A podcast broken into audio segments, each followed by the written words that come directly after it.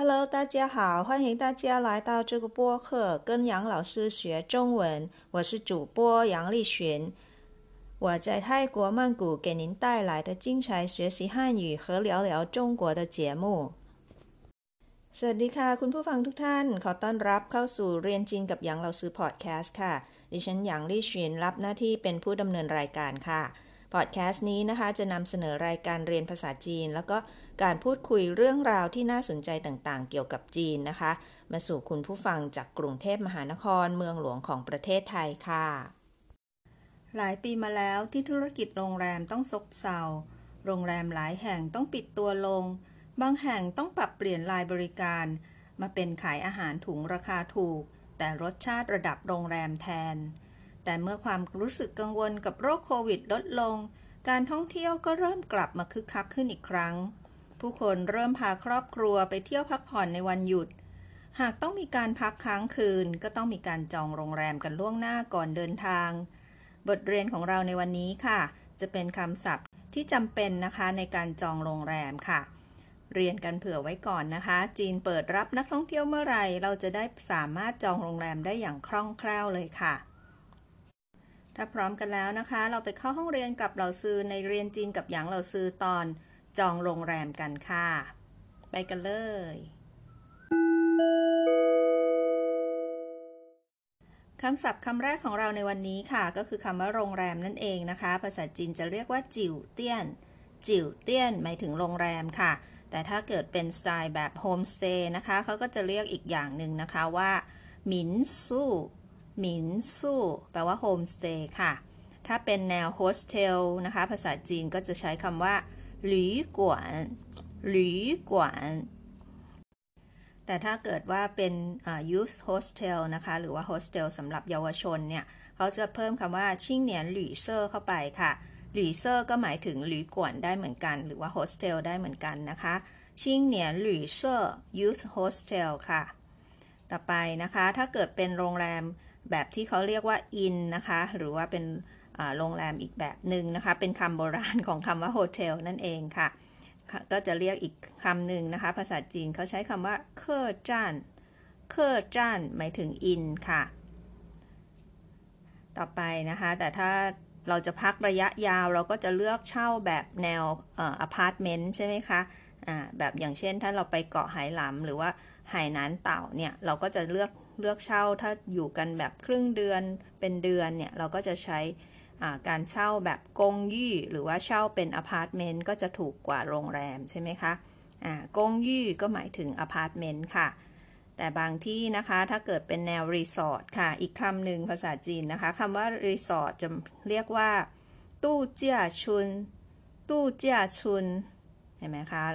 ขนาดการเลือกที่พักนะคะ ก็ยังมีความหลากหลายมาก ๆ เลยค่ะ แล้วแต่งบประมาณของเรา แล้วก็บรรยากาศที่เราอยากจะได้รับนะคะ ในการท่องเที่ยวในแต่ละครั้งค่ะทีนี้เราไปดูคำศัพท์ที่ 2 ค่ะ คือคำว่าซิงจีซิงจีลองเดานะคะซิงก็คือดาวค่ะจีก็คือระดับนั่นเองนะคะ ซิงจีก็จะพูดถึงระดับดาวของโรงแรมนะคะ ที่ก็ บางทีเนี่ยเขาก็จะเรียกว่าโยซิงจีเดจิ๋วเตี้ยน ก็คือเป็นโรงแรมที่มีติดดาวด้วยนะคะ ส่วนใหญ่แล้วเราก็มักจะเลือกที่โรงแรมขนาดอู่ซิงจีจิ๋วเตี้ยน ก็คือ 5 ดาวใช่ไหมคะ แต่ถ้าเกิดสั้นซิงจีก็พอพักได้อยู่นะคะ เพียงแต่ว่าอาจจะไม่รู้ล้าหรือว่าดูดีเหมือนกับ五星级 ขนาดนั้น แต่ก็พออยู่ได้นะคะ三星级 โรงแรมระดับ 3 ดาวค่ะแต่นี้ ไปดูศัพท์คำที่ 3 ต่อเลยค่ะ预订预订 ก็หมายถึงการจองล่วงหน้านะคะ หรือว่าการ booking นั่นเองค่ะ 预订预订酒店 นะคะ เราก็สามารถจะพูดได้ว่าการจองโรงแรมนะคะ จะเรียกว่า 预订酒店 จองโรงแรมค่ะคำที่ 4 ต่อกันเลยนะคะ เวลาเราเข้าพักเราก็จะต้องรู้ว่าเราจะเข้าพักกี่คืนกี่วันใช่ไหมคะอ่าเขาจะเรียกว่า几天几夜 จีตัวนี้ก็คือกี่นะคะ เทียนก็คือวันจีเย่เย่ตัวนี้หมายถึงคืนค่ะ อย่างเช่นเราจะเข้าพักสามวันสองคืนนะคะ เราก็จะเรียกว่าซันเทียนอาร์เย่หรือว่าเหลียงเย่นั่นเองค่ะซันเทียนเหลียงเย่หรือว่าซันเทียนอาร์เย่ต่ ต่อไปนะคะ หรือว่าเราจะจะถามเพราะว่าเราอาจจะได้รับคำถามว่า你要住多长时间 อ่า你要住多长时间จะพักกี่คืนคะ จะพักนานเท่าไหร่คะอ่าจีเทียนจีเย่เราก็ระบุเข้าไปนะคะว่าสามวันสองคืน หรือว่าสี่วันสามคืนอะไรแบบนี้เป็นต้นนะคะจีเทียนจีเย่เราเติมตัวเลขหน้าคำว่าเทียนแล้วก็เย่เข้าไปเทียนหมายถึงวันเย่ก็คือคืนค่ะ ต่อไปไปดูศัพท์คำที่ 5 ในการจองโรงแรมนะคะ ก็คือเราก็จะต้องไปดูที่เจ้าเก๋อถูกไหมคะ เจ้าเก๋อนี้สำคัญมาก ๆ ในการเราเลือกว่าเราจะเข้าพักโรงแรมไหนดีใช่ไหมคะ ก็ต้องดูที่งบประมาณของเรานะคะเจียเก๋อก็คือราคานั่นเองค่ะ เราต้องเลือกระดับราคาที่เหมาะกับกระเป๋าสตางค์ของเราใช่ไหมคะ ก็เหมาะกับงบประมาณที่เรามีค่ะเราก็คลิกเข้าไปดูเลยนะคะ ถ้าเกิดเป็นการจองออนไลน์ เราก็เลือกเจียเก๋อที่อยู่ในระดับที่เราต้องการจะหาค่ะ คำว่าเจียเก๋อหมายถึงราคาค่ะ ไปดูต่อที่ศัพท์คำที่ 6 ของวันนี้ค่ะ เป็นลักษณะของห้องพักในโรงแรมนะคะ ซึ่งก็มีหลากหลายชนิดมากๆนะคะ เอาแบบเบสิกเบสิกก็คืออเป็นตันเหยินเจียน หรือว่าช่วงเหยินเจียนตันเหยินเจียนก็คือเป็นห้องเดี่ยวสำหรับคนเดียวนะคะ ถ้าช่วงเหยินเจียนก็คือเป็นห้องสำหรับสองคนนะคะ หรือว่าห้องคู่นั่นเองค่ะ อาจจะเป็นเปียวจุนฝัง เปียวจุนก็คือ standard นะคะฝังก็คือ room ค่ะ 标准房 ก็คือห้องแบบ standard นะคะ หรือว่าจะเป็น高级房 高级 ก็คือระดับแบบ superior หรือว่า luxurious นะคะหรืออโทษค่ะหรือว่า deluxe นะคะ เป็นห้องแบบ deluxe 高级房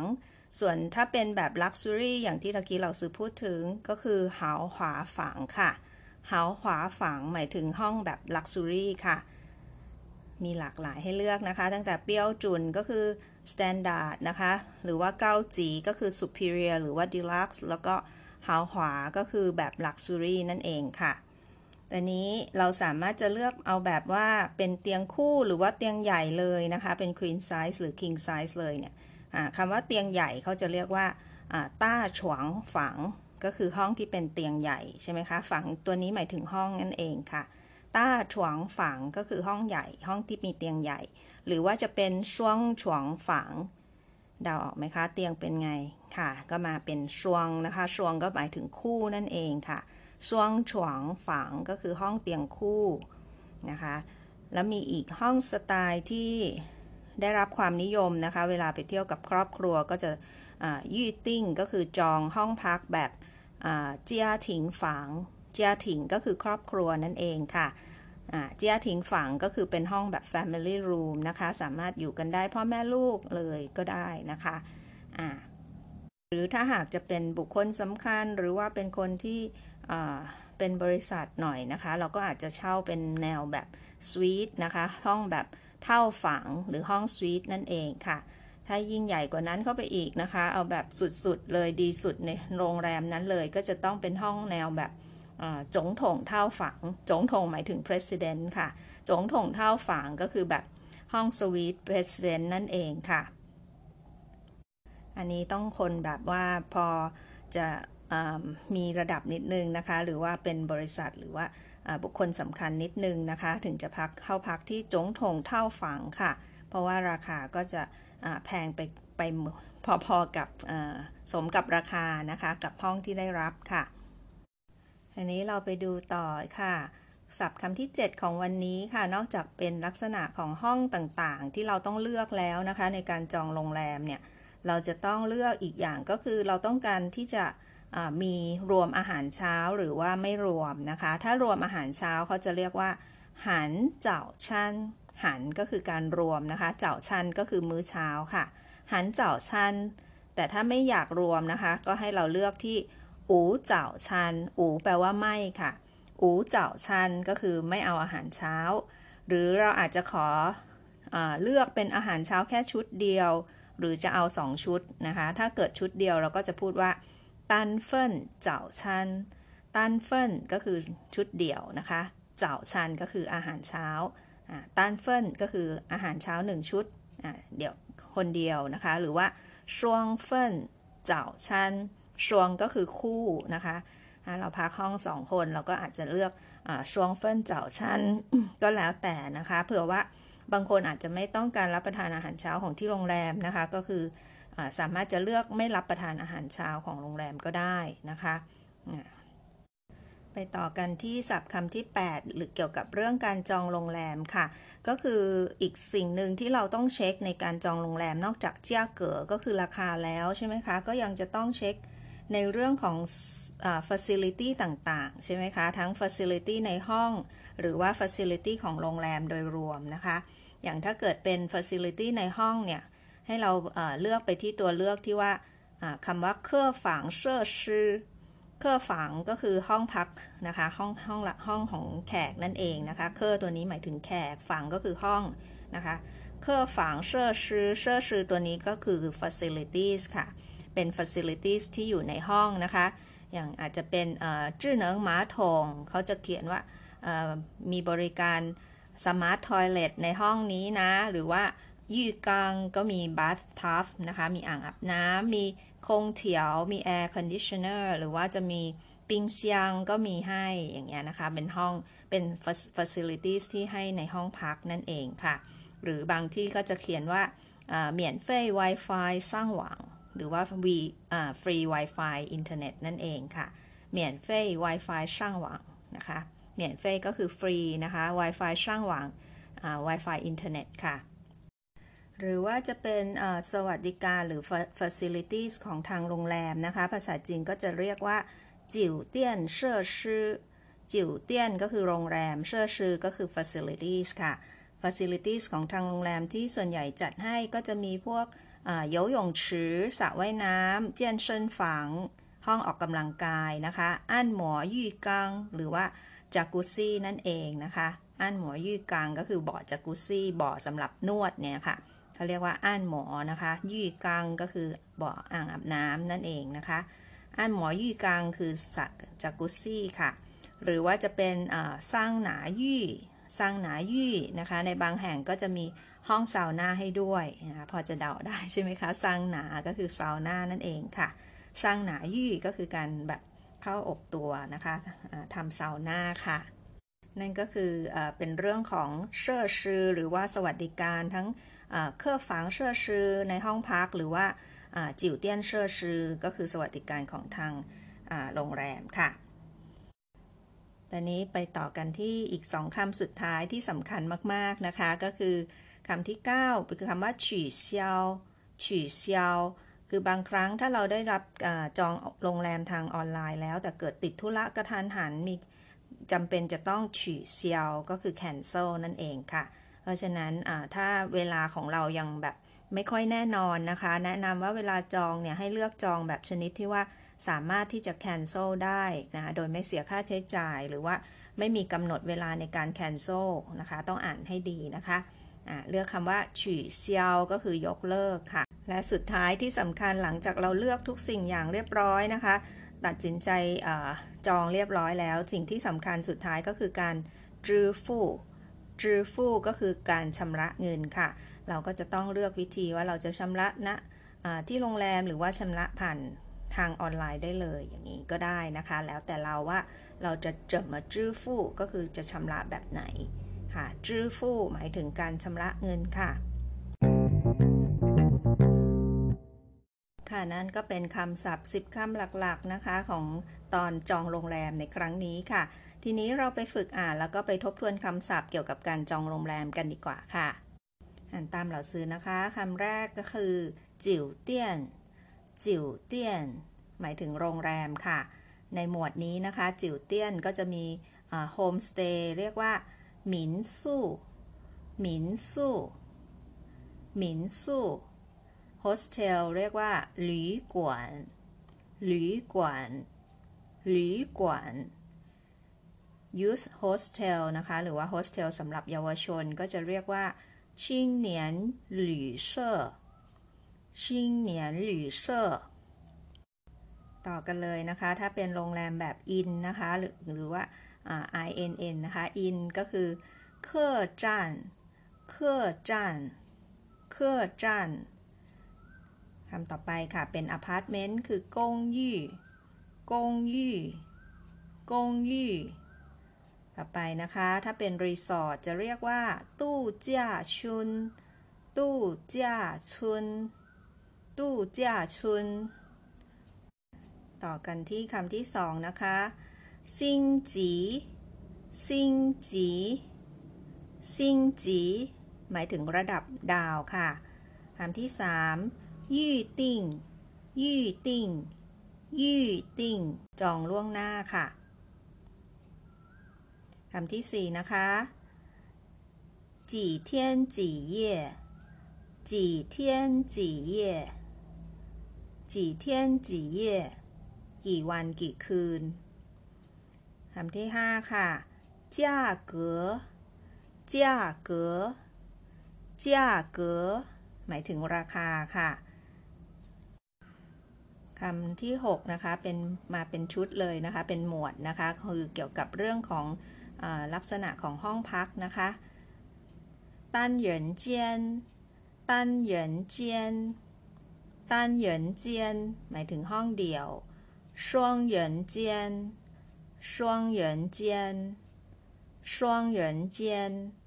ห้องคู่เปียวจุนฝังเปียวจุนฝังเปียวจุนห้องแบบ standard 高级房高级房高级房 ห้อง superior หรือว่าห้อง deluxe 豪华房豪华房豪华房 เป็นห้องแบบ luxury 大床房大床房ต้าฉวงฝาง ห้องเตียงใหญ่ 双床房双床房双床房ห้องเตียงคู่家庭房家庭房家庭房ห้องครอบครัวเท่าฝังเท่าฝังเท่าฝังห้องสวีท总统套 จงถงเท่าฝัง ห้องสวีทเพรสเดนต์ต่อด้วยชุดคำที่ 7 นะคะ จะมีเกี่ยวกับเรื่องอาหารเช้าค่ะ หันเจ้าชันหันเจ้าชันหันเจ้าชันรวมอาหารเช้า อูเจ้าชันอูเจ้าชันอูเจ้าชันไม่รวมอาหารเช้า 单份早餐单份早餐单份早餐 รวมอาหารเช้าหนึ่งชุด双份早餐双份早餐双份早餐รวมอาหารเช้าสองชุด ชุดคำที่ 8 นะคะ ไปดูเกี่ยวกับเรื่อง facilities ค่ะเครื่องฝังเชื่อชื่อเป็นเรื่องของ facility ในห้องค่ะเครื่องฝังเชื่อชื่อเครื่องฝังเชื่อชื่อและถ้าเกิดเป็น facility ในโรงแรมนะคะ มีคำว่าจิวเตี้ยนเซอร์ชื่อจิวเตี้ยนเซอร์ชื่อจิวเตี้ยนเซอร์ชื่อต่อที่คำที่ 9 นะคะฉี่เซียวฉี่เซียว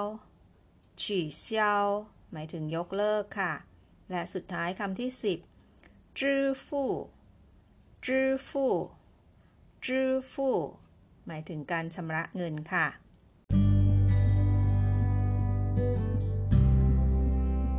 เป็นไงกันบ้างคะสำหรับบทเรียนในตอนนี้นะคะ เกี่ยวกับการจองโรงแรม เราซื้อหวังว่าคำศัพท์ที่เราเรียนในวันนี้นะคะ จะเป็นประโยชน์กับทุกท่านนะคะที่ต้องการจองโรงแรมที่เป็นภาษาจีนนะคะ อาจจะเป็นการจองทางทางเว็บไซต์นะคะคำศัพท์เหล่านี้ก็เป็นศัพท์ที่ควรจะรู้นะคะ อย่างเช่นการจองการ ดูวันนะคะว่าต้องการเข้าพักกี่วันกี่คืนนะคะ หรือไม่จะเป็นสวัสดิการที่ทางโรงแรมเสนอให้ในในการเข้าพักที่โรงแรมมีอะไรบ้างนะคะ หรือว่าจะเป็นการเลือกห้องพักชนิดต่างๆนะคะรวมถึงการยกเลิกแล้วก็การชำระเงินนะคะ การเช็คราคาต่างๆด้วยค่ะค่ะ วันนี้เราซื้อขอลาไปแล้วนะคะ เอาไว้พบกันใหม่สัปดาห์หน้าค่ะ 好了，今天的播客就到这了，感谢大家收听，咱们下周再见。ลาไปแล้วค่ะ สวัสดีค่ะ ะ。